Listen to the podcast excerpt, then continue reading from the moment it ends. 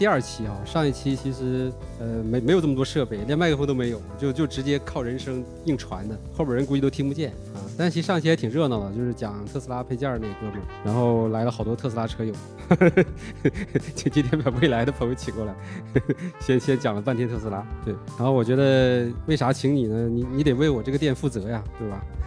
这这我跑这儿开店全是你勾引的。老老麦开店确实是个意外，就是因为我们在旁边隔壁开了个攀岩馆，呃，然后呢有一天，呃，是我喊你的是吧？我跑你这儿来消费嘛。对对对，老麦带着孩子来攀岩，然后呢就就就聊了聊了几句，然后他也有开店的这个想法，然后这边呢正好这个招商。不太好，有有商场的人在吗？对，逐渐在优化的过程中，然后呢，这个位置非常好，呃，我我们的生意还行，所以我觉得老麦来肯定比比我们更好。那你你咋说？你现在你咋说啊？对，所以反正呢，我跟钱老板其实认识很多年。所以真的是有些事情真的说不清楚啊，就是阴差阳错的。所以我就今天把咱们这个故事给大家讲一讲。对我我俩本来也也是同行，对吧？做媒体，从啥时候开始算同行？往前媒体往前很多年以前，我们我们工作都快二十年了嘛。对。然后现在没想到又成了同行，都是开店的。好，那我们就从第一章开始啊。这其实我是去网易的时候，在那个呃，相当于是个咖啡厅啊，还是个食堂之类的地方。拍的，你不会不知道吧？你我我真不知道，你真不知道？对对对，我因为我们是网，我在网易的时候属于边缘员工。对，在那个我们在北京嘛，对对，然后我刚进去的时候，同事都说粤语，开会的时候他们到后半场就已经用粤语交流了，然后我们就自动退出了。对，这是杭州的那个网易的，应该是食堂还是咖啡厅里边，然后是丁磊自己的乐高啊，他自己拼的，然后放在那里，同时放个牌子，就是说丁老板的乐高不要动。就就是就是觉得网易本身它那个文化氛围其实就是非常的理想主义、轻松自由啊，包括到今天，我觉得丁磊其实也是也是值得去这个去学习的这么一个老板吧，就是从商业或者说从这个创业的角度，对吧？是比较这个自在的这样一个状态。所以你当年怎么去的网易？然后实际的感受怎么样？给我们讲一讲。呃，我我一直做媒体嘛，从零零七年到一四年。然后呢，去网易是零九年，那个时候是做手机，做手机相关的报道啊。然后当时网易手机很厉害，还做了一些什么手机博物馆，然后呃，反正很有很有历史感，很很有情怀的一些东西。然后呢，当时就觉得这个这个媒体是我喜欢。呃，并且愿意去去参与的一个，现在是网易手机那个模块。对，是的，是的。所以怪不得钱老板来了深圳之后呢，给我捐了很多设备，把他的收藏先捐给我了。哦，这是我给你的，难怪我看着那么眼熟。对，OK。好，然后啊，怪不得，那就相当于是。北京那个叫网易手机那个模块，对对对，他那时候好像在几家传统媒体里面，网易做的也还是比较好的。呃，对，比如说网易的新闻频道，呃，然后出了很多非常好的栏目，啊，中国人的一天啊，这种，呃，包括网网易的科技，科技，对对对，也被就是关过几好几好几回，对，你们懂的，就不能讲了是吧？就不展开了。明白。做媒体的时候还是比较有新闻理想的啊，然后干了几年。干了五六年吧，五六年。我觉得最得意的一件事情是我逼北京北京电信啊改过那个收费的规则啊。那个时候呃零九年三 G 刚发牌的时候，呃它有些计费方式不太合理啊。那我们就写了一系列的报道，然后去追踪这个事情啊。最后呢，就是呃北京电信悄悄把这个计费规则改掉了。然后呢，我们主编呢悄悄把我的文章给从后台撤掉了。好吧，对，这样一个处理结果。好吧，其其实虽然虽然我们都那是哪哪一年？零九年嘛，零九年。所以所以去网易可能跟这个事情有一点点关系啊，因为我有一天去后台看我的那个文章，发现。啊，突然没了，然后看到这个频道上面放了一个这个 banner 广告，说北京电信什么什 么，然后我说哦，原来是这样。哇塞，你这一个小案子就把这个理想与现实阐述的淋漓尽致。我去不过零九年的时候我还刚做播客呢，不是刚刚做博客，媒体都算不上啊，就是一个小站长。对你跟你比差远了。不不不不一样，这是这就是平台的力量嘛。对，然后其实从虽然说我觉得是内容同行，但是。我们俩这个性质完全不一样，对吧？你们还是有很多媒体的那种真正的那种所谓的理想的价值观。我们最开始是，我觉得参与这个行业的人都是有的，后来就没了。后来就干脆不参与这个行业了。我觉得今天这这节目有风，险。来换个换个话题。嗯，好，行，那这事儿咱就不讲了啊。然后呢，接着呢讲更有趣儿的一段历史哈。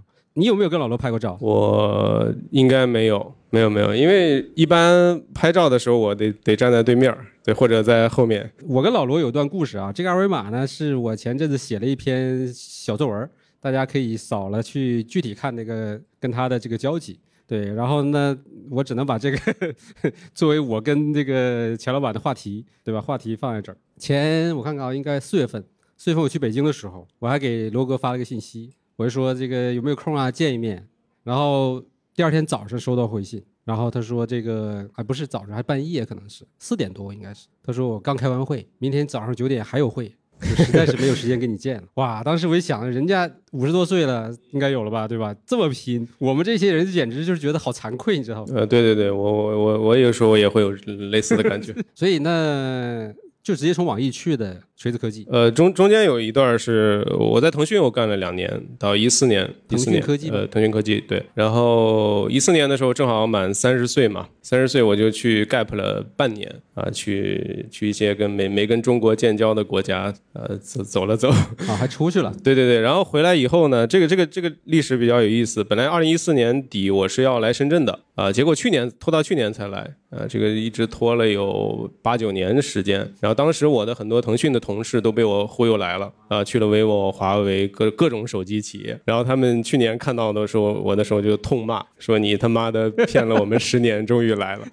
对，然后一四年，嗯，gap 回来之后就说要找个工作，因为把钱都花完了嘛。呃，然后我们这个做科技媒体的归宿，大的概率就是去厂商啊，去甲方。呃，然后手机行业又是当时如火如荼嘛，发展非常好。啊、所以当时我有两三个选择，呃，有一加、还有你，还有锤子。还有你，对，还有你就就已经很快就没有了，但就经历当时做的一个互联网手机品牌。对对对对，呃，offer 都拿到了，然后但是锤子是最后拿的，然后但是因为我之前其实是我媳妇儿是老罗的粉丝，哦，呃，然后呢，我也很就是怎么说呢，就是想想去看看，呃，究竟是什么样的一群人在做手机，胆子太大了是吧？对，然后也听着很不靠谱的那个那个那个状态，然后公关做的也不太好。你去的时候应该有规模了吧？已经。呃，我去的时候就是 T 一，呃，T 一发布前一个月，啊、锤子科技没有公关部，然后我就打电话邀请媒体参加发布会，每天要打两百个电话。哎，T 一我我应该没去没去发布会，那时候就是还跟老罗还是在吵架阶段呢。对我我是跟他在他做那个 OS 的时候就开始吵了，对，因为他吐槽我们的这个我们当时在社区在做 WebOS，说这个什么都是很差的东西，对吧？对，树敌无数，对，疯狂吐槽。然后以至于产品发布以后就，就大家能看到嘛，各种各样的关于产品的客观评论。所所以其实后来老罗之所以就对我还有有一点这个这个这个就认可，就是我们没有是他预想中那个样子，就是说死命的黑他。呃，其实其实我这这个我可以解释一下啊，包括替老麦，包括替老罗，就所有做产品的人，他可能呃都会像护护呃不就是照顾自己的孩子一样，就有点护犊子嘛。你你但凡说我的产品有什么不好，那我肯定会就非常跟跟你急嘛。对，所以所以这个能理解，能理解。对你现在也做产品，你肯定也有同样的感觉。比如说我我说你的充电器做的，呃，对吧？我还没说呢，你肯定心里面已经开始、呃、准备反击了嘛，对吧？啊，实际上没有啊，挺好的。那那其实那更多扔下来的东西就是你们喽，就是公关产生的一些问题就是你们来给处理了。呃，其实也不用处理啊、因为一般的厂商是要就是处理负面嘛。对，在锤子科技不需要处理，就是说下次就是拉黑，嗯嗯，对，主要的工作是拉黑，嗯，然后下次不邀请这个媒体。那段日子你觉得算是职业生涯中比较开心的吗？呃，同事都非常有意思啊，就是加入锤子科技的人都是很奇特。就就就五湖四海，然后有编剧，有什么英语老师，啊、有摄影师，有作家，然后这帮人凑到一起，有的去做 OS，啊、有的去做硬件，多不靠谱的事儿啊！，对，然后摄影师跑去做那个那个摄像头。啊，拍拍照功能的调教啊，所以就就是非常奇怪的一个组合。但是呢，就是你每天你觉得很有意思，因为我们当时在那个就很标志的一个建筑物，在北京望京的摩托罗拉大厦，对，我们在那儿工作。然后呢，楼下是个团购网站，叫拉手，对，拉手网。然后你就会发现，就是你你你从这个电梯里的人在聊什么，你就能知道这个人是哪个公司的啊。比如锤子科技的人可能是在聊电影、聊文学，就聊聊一些很很文艺的东西啊，聊摇滚乐。然后呢，拉手网的人基本上就是聊这个老板或者聊今天吃什么。对，摩托罗拉大厦我印象太深了，因为我之前跟老罗吵架，吵完架之后 T 一发布了嘛，然后我不是就发了一些文章，他觉得哎还挺客观，然后我就私信他，我说我想去北京拜访一下你，然后结果他就真的回了我的私信啊，然后我就就约的就是摩托罗拉大厦，我当时还记得就是哇。在那个小房间里等他那个时候啊，就不知道为啥那么激动，就是就就是就感觉要见了一个什么国家领导一样的感觉，哇塞！就是就是当时呃，因为创业公司嘛，就是尽量省钱，呃，我们用的办公室都是当时摩托罗拉留下来的，就没装修装修啊，对，就没包括会议室的名字，什么科伦坡啊什么的这种，对，都都没有变。啊，然后包括楼下的接待群，就你会看到，哇，这是一个呃过去的非常辉煌的一个企业，然后我们可能在这里重塑辉煌，就那种感觉。那当年是差点收了华为的公司，还要收购苹果呢。对 行，然后那这段咱们就过了啊。那接下来呢，就是我觉得就做公关了，是不是出来就自己干了？开始？呃，一五年，一五年，哎。我算一下，一一六一六，在锤子干了两年多，出来之后就自己成立公关公司。对对对，其实也是间接接了一些他们的业务，是吧？呃，有有接过老罗直播的一些业务。我我忘了我是哪一年去你们办公室的，反正应该是在那儿，是一八还是一七吧，在知乎那个园区的嗯里边，对对对对，就也挺挺挺个性的一个办公室。嗯，然后但是我们认识其实是因为这么一个很有意思的产品，就是。做公关的人呢不安分，对吧？不好好做公关，成天想做产品，对吧？然后成天被产品坑，对吧？就当时做了一个很很有意思的一个胶卷日历啊，这个其实我昨天在仓库里找了半天，实在是找不到一个那留下的样品了，因为当时给我们那个样品被我们拆了。然后其实非常有意思的一个产品，你上面去卷动它，它其实就可以把里边那个每个月的那个日历展现出来，而且呢很多细节，每一个。日期都有那个当当月的那个热点，啊，就是媒体和公关特别关注的热点事件的那那些呃时间点，对吧？这个其实我觉得是从做产品的角度来讲是已经很到位了。嗯，对，这个这个我们还挺骄傲的，因为这个东西，呃，开始是一个礼物，因为所有的公关公司嘛，我们都要送客户送媒体礼物，呃，那我们最开始的想法特别单纯，就是。我送的京东购物卡，他他他可能都不记得是谁送的，对吧？因为我自己做媒体的时候收到很多过年过节一堆月饼，那一堆月饼你根本不知道是谁送的，对。然后呢，但是我我们这个东西啊，就是就是他可以在在客户或者收到这个礼物的人桌子上摆一年。那他一年时间都能想起来我送他礼物这点，这点跟我是完全一样的。我现在送送周边，为啥我们做鼠标垫儿，就是让你一直放在周边对对对，这个这个很有效，很有效。呃，然后后来他这个东西卖的还不错，就是我们做了四年的时间，然后第二年和第三年基本上是一万到三万个的销量，对，三万套。然后甚至因此准备。在深圳开始做产品团队了，对不对？呃，也不是因为这个事儿，但是一直有想法。后来呢，就很意外被山寨了，呃，就就被我们自己的代工厂给山寨了，甚至抢注了专利。然后你们现在去淘宝上搜，比如说搜什么胶卷日历、热点日历，能看到一堆，就就是就是被我们被山寨的产品。然后还跟他们打过一些这种知识产权的官司，呃，完全没想到，就是我们自己做第三第三代的时候，第三年的时候。呃，发现那个、那个、那个商标，哎，不是专利被被抢注了。那你 你自己做的时候没想提前？完完全没想，因为我们也没想着这东西能 能火，或者因为毕竟只卖了一万多嘛。第第二年的时候，一万多，我觉得没人会注意到它啊。没想到代工厂先注意到了它。肯定了，这个供应链对于这些东西最敏感，对，所以。其其实有一些小细节啊，老麦把图片都展示出来，我给大家解释一下。你看到那个电池，就周一到周日的那个那个电池，我们当时还讨论过，说周一的时候是满格的，然后到周日要充电，所以周日是个充电的图标啊，有做了很多小细节。呃，包括那个呃，这上面的节日啊，呃，基本上不是常规节日，呃，而是比如说做公关、做市场的人可能需要的节日，呃，就可以去去蹭的热点或者一些营销的节点啊。我们找了很多很有意思的这个这个这个节点。对，后来我们发现，就为什么开始卖这个东西？呃，第一年我们做了三百个。然后送了两百多个，然后剩下一些就放到那个微店，应该是微店去卖。对，然后卖的时候我们就注意那个地址，因为没没多少套嘛。哎，发现什么九仙桥恒通创意园蓝色光标，哎，原来同行在买。OK，那那那这个事情就可能成立嘛。然后我们后来就去去就加量，发现加了以后确实是这个，就我们的同行或者甲方市场部的人，那有可能用到这个啊，或者新媒体新媒体运营，它其实真的是个功能性的东西。对对对，包括后来我们自己就是做一些这个策划，特别是给给给给这个客户提案之前，啊，大家就拿着这个东西转来转去，这找找这个。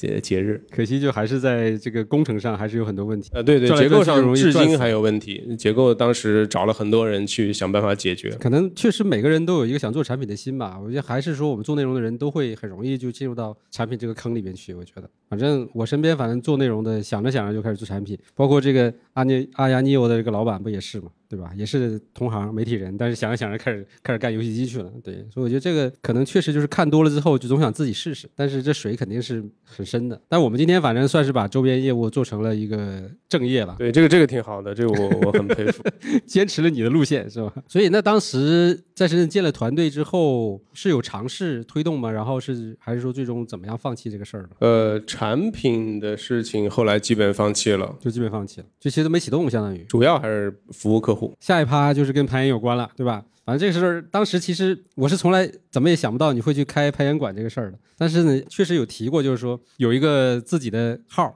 对吧？然后一直在这个讲攀岩的内容，所以这个东西是跟公关公司同期起同同期同期同期起步的，就属于你真正骨子里边那个。爱好这怎么讲呢？就看看看到这儿，我就感觉哎，一直在换赛道。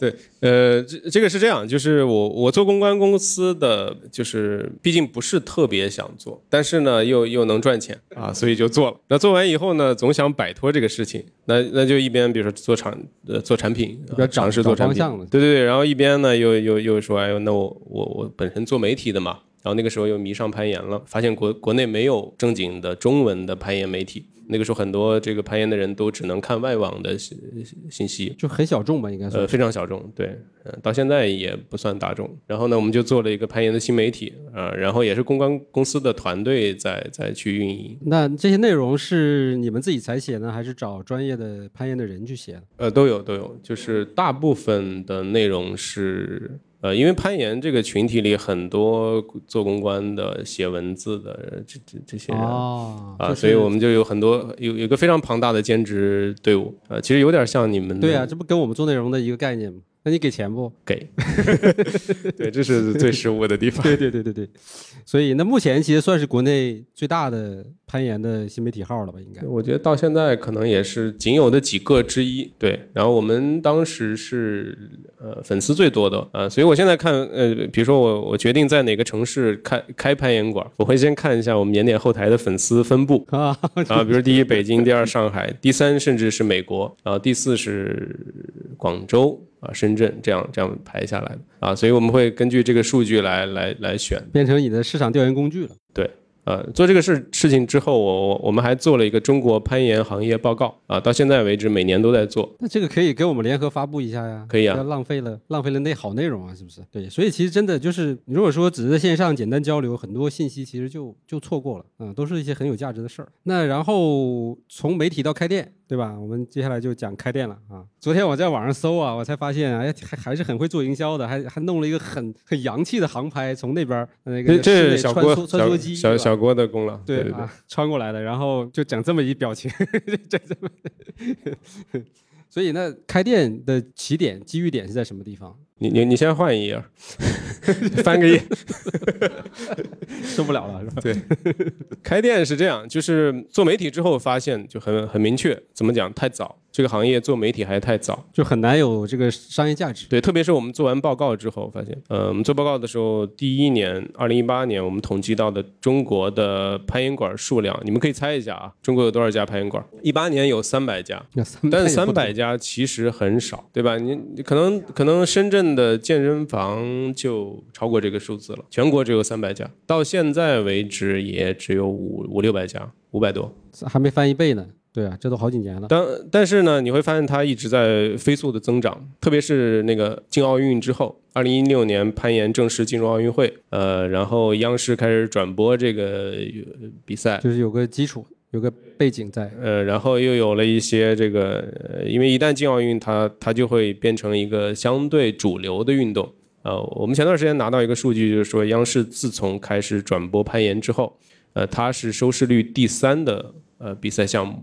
啊，仅次于这个篮球和足球啊，这个这个是非常厉害的。呃，所以很多家长送小朋友来攀岩，是因为他在央视呃五套看到了这个攀岩比赛啊，然后他就到处找攀岩馆，然后一搜发现可能深圳只有十个，呃，离家最近的哎是香蕉攀岩，就就就送过来了。那然后就就觉得要走线下了。呃，对对，因为线下可能离离钱更近一点嘛，说的直白一点。但实际上其实。开到深圳已经是，就是第一家应该是哪一年开的？在北京。呃，第一家是我经常去攀岩的那个店，呃，然后要倒闭了。呃，也没倒闭，人家经营的还行。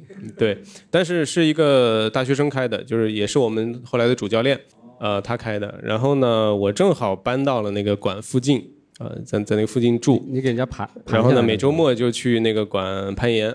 然后呢，但是呢，就是。后来见了更好的，因为有个日本人在上海，呃，开了一家叫 Pango 的攀岩馆。然后呢，这个攀岩馆就就就是用了很多比较先进的运营手段，呃，比如说他们会请这个国际定线员，呃，他们会买进口的盐点，呃，他们会做一些这种活动。呃，那我去过之后，再回到我们家旁边这个攀岩馆，我就觉得不太对劲儿，就就就总觉得他怎么都不行。